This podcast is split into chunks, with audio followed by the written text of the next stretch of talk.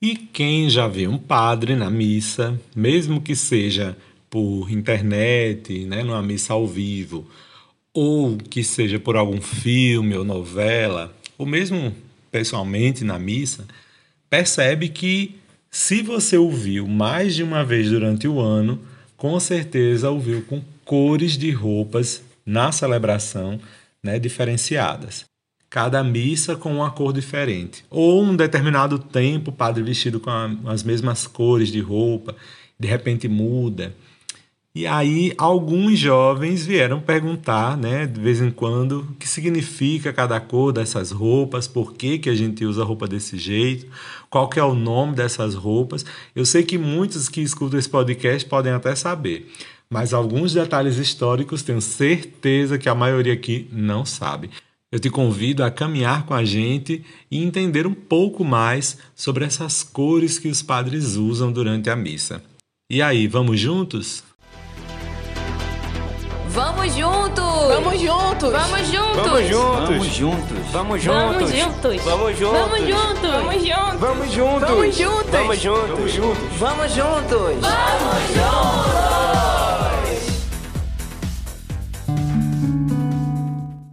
Sejam todos bem-vindos e bem-vindas mais esse podcast Vamos Juntos, com muita alegria que eu recebo você aqui. Bom, aquela introdução já feita, dá pra gente já começar a caminhar, né? Entre 1962 e 1995 aconteceu uma grande reforma litúrgica na igreja, ou seja, uma reforma nos costumes e nos hábitos de oração que foram, na verdade, sendo atualizados para que a comunidade pudesse participar de maneira mais consciente, mais ativa do momento da oração. Ela aconteceu num evento famosíssimo da igreja chamado Concílio Vaticano II, que era reunião de diversos bispos, diversos estudiosos, diversas lideranças da igreja para repensar algumas ações da igreja e tentar atualizar um pouco mais as celebrações, a vivência da igreja, a visão da igreja para os tempos modernos. Então, essa reforma litúrgica renovou não somente a liturgia, os cantos, a organização do altar, a forma da assembleia participar, o panorama das imagens que a gente tem na igreja, o panorama sonoro, luminoso, renovou também as vestes litúrgicas. E aí agora a gente já entende, aquela roupa do padre na missa é chamada de veste litúrgica. Isso também foi renovado pelo Concílio Vaticano II. As normas e as disposições que têm a ver as vestes estão presentes nos novos livros rituais da Igreja. No entanto, pela falta de leitura de, e de interpretação desses livros rituais, as pessoas não entendem e conhecem um pouquinho só a respeito das vestes litúrgicas. E às vezes só conhece o texto, mas não tem nenhuma convicção, nenhuma interpretação a respeito disso. Só que teve uma senhora, a Sara Piccolo Patti, que é consultora de história do vestuário, especialista em alfaiataria e professora de história do vestuário e da moda, de etnografia em vários institutos, inclusive em Florença, em Nova York. Né? É, essa mulher estuda sobre esse tema e ela tem um livro que conta é, a respeito das vestes litúrgicas. O nome do livro dela é História das Vestes Litúrgicas, Forma, Imagem e Função. Foi lançado o ano passado pela editora Loyola. Quem quiser ter acesso, vai lá pesquisar. E a partir desse livro a gente vai entender um pouquinho da pesquisa da autora, né, da Patti, entender um pouco mais sobre a história da roupa, da, da, veste litúrgica e a função dela, inclusive o que significam as cores diversas que a gente usa. Então vamos aprofundar um pouco mais. Vou me ater mais um pouco à primeira parte da obra da Patti. Então, no início desse livro, nessa primeira parte, ela vai oferecer um pequeno resumo da evolução do conceito de corpo na sociedade da gente, na sociedade ocidental, em relação ao problema do vestuário, em relação especial ao vestir sacro. Ela traz principalmente uma pesquisa sobre a origem do vestuário litúrgico no mundo cristão, em relação tanto às vestes sacras das religiões precedentes, quanto às novas exigências próprias do cristianismo. É por isso que a autora vai fazer uma breve análise da importância da imagem no mundo do Mediterrâneo da antiguidade tardia e os desdobramentos dessa, desse estudo a partir da expressão de poder e de propaganda que essas roupas traziam. A Paty vai observar que, em relação à roupa, em todo o mundo antigo, longe de ser um aspecto casual ou fantasioso, a roupa possuía uma vasta, uma complexa rede de significados e mecanismos sociais, e todos eles iam tomar as formas do vestir num sistema bem complexo de comunicação. Também e talvez, sobretudo, no âmbito do sagrado. E assim que teve a oportunidade, também o nosso clero cristão aproveitou e desenvolveu as possibilidades né, que, o, que a roupa oferecia, considerando igual a outras formas de comunicação visual, como a arte, por exemplo. E aí, como todo mundo deve saber, a liturgia é composta de diversos símbolos. E isso vem justamente desse tempo do mundo antigo, que para a gente poder se comunicar não bastava somente o texto, porque nem todo mundo tem acesso a ele. Então, quanto mais a gente trazia símbolos, ou seja, a comunicação visual, né, comunicação de, que, que não precisasse diretamente de letras, então melhor. Aí a liturgia é toda cheia de simbolismo, né? E a roupa vai entrar aí em cheio com o peso simbólico na celebração. Avançando mais na pesquisa, a Paty vai trazer para a gente o destaque do mundo romano antigo, onde a imagem era uma realidade indispensável para a vida social. Que naquele tempo a imagem era um complemento do discurso falado. Então não bastava somente você trazer ao entendimento das pessoas as suas palavras, você tinha que trazer também a sua imagem, a veste. E aí não apenas as divindades eram representadas por imagens, como também os textos de antigamente trazem um forte apelo à questão visual. Além disso, a própria representação do imperador se torna um instrumento de comunicação nas esculturas, que, produzindo algumas vestes, vão idealizando os traços físicos daquele imperador. Além disso, no âmbito civil e político, a roupa, ela, quando bem colocada na ocasião certa, ela podia trazer um reforço na, na arte da oratória dos caras. Então a pessoa ia apresentar algum discurso, dependendo da roupa que ele estivesse, ele não precisava nem gestualizar muito, nem mudar tanto o tom de voz, porque a roupa já trazia um reforço no sentido, no significado daquilo que ele queria trazer, daquilo que ele queria falar. No mundo cristão, isso se tornou é, um, como que uma herança, né? desde a consciência política da imagem anotando alguns de seus momentos essenciais, a tradição cristã então foi vendo na imagem um complemento quase que natural da palavra, ao ponto de, no decorrer do tempo, desenvolver um monte de mecanismos de imagem, de representação que a história pôde trazer para nós, né? A civilização europeia foi formada a partir da tradição imagética da igreja. Inclusive, na sua pesquisa, a Paty vai considerando também o significado simbólico no estudo dos santos padres da igreja. Todo mundo já sabe aí quem são os padres e as madres da igreja, já, já tocamos nesse assunto aqui, né? Então, a partir do estudo dessas pessoas, ela vai mostrando que as reflexões deles Assim como nos relatos medievais, houve muito aceno ao estudo bíblico referente às vestes. Dentro desse estudo da antiguidade e do medievo, ela foi percebendo que na, no campo da veste, da roupa, né, estavam três grupos. De um lado, as pessoas que estavam sem roupas. Então, essas pessoas sem roupas, nesses estudos que ela fez, são pessoas indefesas, quase sem esperança. Então, é, a gente vai percebendo isso, por exemplo, na leitura bíblica do filho pródigo, né? O pai chega e pede roupas novas para ele. Em outro lado, por meio da roupa, as pessoas começavam a manifestar sua posição na sociedade. Dependendo da roupa que você usava, a gente sabe a que grupo social você pertence. E o terceiro grupo, as roupas tornavam evidentes as relações entre pessoas ou entre elas e Deus.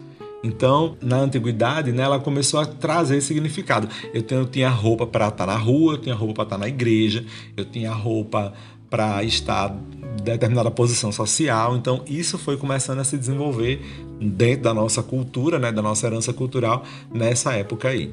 Na sua pesquisa, avançando no tempo, com relação ao Vaticano II, Patti vai percebendo que o concílio deixou muito livre a expressão artística poder acontecer dentro das imagens, nas vestes, inclusive.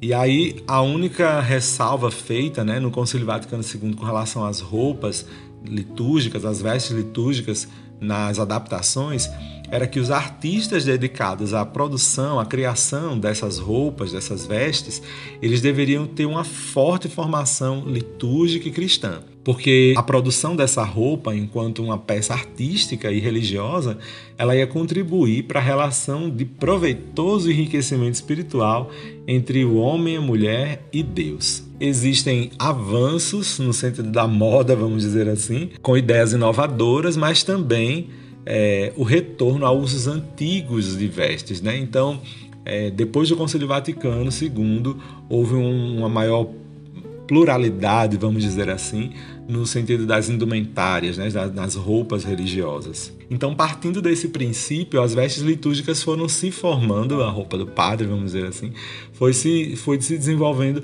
a partir das significações. Então, historicamente, as cores que a gente usa hoje na liturgia, elas já partem de uma reformulação simbólica. Então, não vou trazer aqui o primeiro símbolo diretamente, porque, como é uma questão cultural, então sofre diversas influências. As cores das vestes litúrgicas, elas acompanham a liturgia, o tempo litúrgico, né? Então, para cada tempo, uma cor, né? Para cada ocasião, uma cor. Como vocês viram, a pesquisa da professora Paty, ela surgia nesse sentido, né? ela, ela realmente condizia com tudo isso. Mas um pouquinho antes de a gente falar da cor, a gente precisa saber o nome dessas roupas, né? Então a gente já dá um resumido aqui são as vestes litúrgicas, né? Que as pessoas usam para os momentos celebrativos. Então aquela roupa por baixo que o padre usa, né, aquela bem grandona, branca por baixo, é chamada de alva ou túnica. É uma veste branca e longa, comum a todos os ministros, todos os padres usam, cobrindo o corpo todo até os pés. Ela é feita exclusivamente em tecido branco, de onde lhe vem o nome, né? no caso alva, né? no qual se adicionam algumas rendas que diferenciam um pouquinho né, cada túnica. E aí a gente vai perceber que também que a cor da alva, né, ela é branca, branca, branca, mas algumas trazem também um tom meio creme, né? O que também remete aí ao branco da liturgia, certo? Por cima da túnica ou da alva vem a estola. É uma veste litúrgica própria para os ministros ordenados. Então é diácono, padre e bispo. O bispo e o padre colocam sobre os ombros, de modo que caia pela frente, em forma de duas tiras. Então envolve o pescoço e desce de um lado e do outro, acompanhando o comprimento né, da alva ou da túnica. Já os diáconos, que também são ministros ordenados, eles usam na forma transversal, como que uma faixa. Por cima ainda da alva e depois da estola vem a casula, ela é uma espécie de manto e a gente vê geralmente nas missas de domingo os padres usando, ou em alguma solenidade. Esse manto reveste a alva e a estola, devendo acompanhar a cor litúrgica. Então, são várias as cores litúrgicas, né? Verde, branca, vermelha, roxa e róseo em alguns momentos também. E aí a gente vai falar um pouquinho agora sobre essas cores a partir de agora se, se prepara que vem aí. Então vamos às cores principais. Primeiro, branco. O branco simboliza a vitória, a paz, a alegria. Ele é usado na Quinta-feira Santa, daqui a pouco a gente vai viver, né?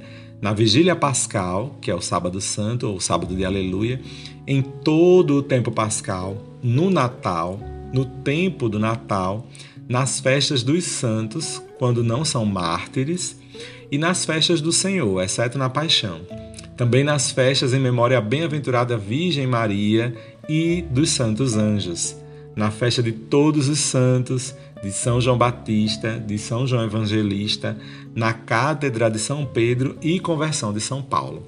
Então, todos esses momentos a gente usa a cor branca. É a cor que predomina da ressurreição. A cor mais tradicional, porque ela lembra as cores das vestes de Cristo transfigurado. Lembra lá na passagem quando ele aparece com roupas tão brancas que nenhuma lavadeira poderia ter lavado sobre a terra? Porque ela lembra justamente a cor da glória do Senhor. Também os anjos em suas aparições aparecem de branco. Os resgatados pelo sangue do Cordeiro, suas vestes são brancas. Nas solenidades ou nas festas maiores, também é comum que se use, além do branco, o dourado, porque ele meio que acompanha e de vez em quando substitui o branco. Então, quando você vê o padre com a roupa dourada na igreja, é a mesma simbologia para o branco, ok? É a cor da vitória, da ressurreição, é a cor que remete a Deus. Em seguida, a gente vai para o vermelho. O vermelho simboliza o fogo, o sangue, o amor divino, também o martírio. E a gente já falou sobre os mártires aqui em alguns dos episódios do podcast. Hein? A cor do fogo do Espírito Santo e do sangue dos mártires. Ela é usada no Domingo de Ramos e também na Sexta-feira da Paixão, na celebração da Paixão do Senhor no domingo de Pentecostes, nas festas dos apóstolos, porque todos eles foram martirizados, dos santos outros mártires e também dos evangelistas, exceto também São João, evangelista.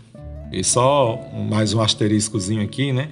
Evangelistas são os que escreveram os evangelhos, tá bom, gente? Então, só para ficar ligado aí. O verde, que é outra cor que se usa muito na liturgia, é a cor da esperança, né, minha gente? É a cor que a gente utiliza no tempo comum. Quando no tempo comum se celebra uma festa do Senhor ou dos outros santos, aí a gente vai usar a cor correspondente a eles. É, mas o verde é a cor mais comum, é a esperança de que a palavra de Deus fortaleça a nossa caminhada para os tempos fortes da liturgia, a gente utiliza o verde. E então chegamos ao roxo, é a cor que simboliza a penitência e também a dor. Ela é usada no tempo do advento e também no nosso tempo que estamos vivendo aqui, da quaresma. Seu uso também se estende aos ofícios e missas pelos mortos. E aí a gente vai percebendo que tem certa tendência para usar a cor violeta ou o violáceo no tempo do advento, que é uma cor um pouco mais assim, trazendo um pouquinho do magenta, misturado ali no roxo, com o intuito de haver uma distinção do tempo da quaresma. O advento é um tempo mais feliz, de expectativa e de esperança num viver sóbrio e não de penitência, como a gente vive na quaresma. Mas não existe uma regra que defina o roxo mais fechado tem que ser aqui, o roxo mais aberto tem que ser ali. É o roxo, certo? Também depende muito da, da fábrica, né? Da, da, da do, do tanto de tinta que se utilizou ali na produção do material. Bom, continuando, a gente também tem o róseo, que é uma outra cor que se utiliza bastante, simboliza a alegria. E ela pode ser usada tanto no terceiro domingo do advento quanto no quarto domingo da quaresma e só. Então, basicamente, são essas as cores litúrgicas, né, que principalmente a gente usa muito aqui no Brasil. Mas também existe o preto, como cor que é utilizada em alguns momentos na liturgia. O preto, como vocês sabem, é uma cor que simboliza o luto. Ele pode ser usado nas missas pelos mortos, missa de corpo presente e também missa de finados.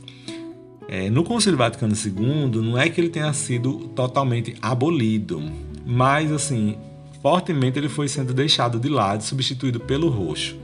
Na missa pelos mortos, o entendimento teológico tem inspirado a fazer o uso do branco, inclusive, porque quando a gente morre, né, é a nossa Páscoa, né? Então aí a gente dá a ênfase não à dor, mas à ressurreição e à vida das pessoas. Então a gente tem aí esse, esse conceito sendo trabalhado e sendo evoluído. Né? Não é que o preto tenha saído totalmente de uso, mas a gente tem percebido a sua, a sua substituição, dependendo da ocasião, pelo roxo ou pelo branco mesmo. E finalmente tem a cor mais polêmica de todas, que é o azul. Azul simboliza a santidade, também simboliza a divindade. Essa cor não é autorizada para o uso comum não é em todo canto que se utiliza o azul. Ela continua sendo um privilégio do Papa e de algumas igrejas específicas no mundo, tais como a Espanha, a Áustria, por acontecimentos históricos e aplicáveis somente em algumas poucas festas marianas. O seu uso é proibido por todos os outros que não tem autorização da Santa Sé. É por isso que você não vai ver sempre o padre vestindo azul. São algumas festas marianas que a gente coloca. Eu mesmo tenho uma casula que tem um detalhezinho azul, bom, enfim. Mas é só para a festa mariana que a gente utiliza, né? Não é sempre, sempre não. Até porque não é uma cor é, oficialmente, vamos dizer assim, litúrgica aqui no Brasil. Ela é utilizada em alguns momentos só, não não tão fortes assim. E ela facilmente pode ser substituída pelo branco, tá? Bem, minha gente, então foi isso. Esse era o pequeno resumo né, a respeito das vestes litúrgicas. Como um símbolo, né, elas podem ajudar a exprimir os sentimentos da alma e da fé. Elas podem criar um clima de alegria ou de compenetração que permitem a toda a comunidade, a assembleia, se manifestar como um povo que historicamente vive a salvação. Até porque esses são os símbolos do nosso tempo. Pode ser que com o passar dos anos as pessoas vão ressignificando as cores, mas acredito que não vamos ver isso acontecer, pelo menos nas próximas gerações. Bom, minha gente, o tema era sobre isso. Espero que eu tenha ajudado vocês a entender um pouco mais a história e o que significam essas cores, né? Saber que existem estudos a respeito disso Tomara que eu tenha matado um pouquinho da curiosidade de vocês, tá bem? Então, já sabem, se quiserem temas diferenciados, querem sugerir alguns temas, mandem mensagem para nós no Instagram da AJS Caetés ou então procura por mim nas redes sociais Antônio João Neto, em todas elas, exceto no TikTok que eu ainda não uso, mas eu não sei se vou usar, mas me procura que a gente conversa, tá bem? Então, desejo a você uma ótima semana. Deus aprofunde cada vez mais a tua fé, então se abra a ela para você crescer e continuar caminhando com a gente para o próximo encontro. Eu acho que vai ser muito maravilhoso o tema, meu Deus. Então, te convido a estar conosco. Te chamo para a gente ir sempre, sempre, sempre. Bom, e terminando esse momento, desejo que Deus te abençoe em nome do Pai, do Filho e do Espírito Santo. Amém. Vamos juntos. Esse podcast é uma iniciativa da AJS Caetés e Inspetoria Salesiana São Luís Gonzaga.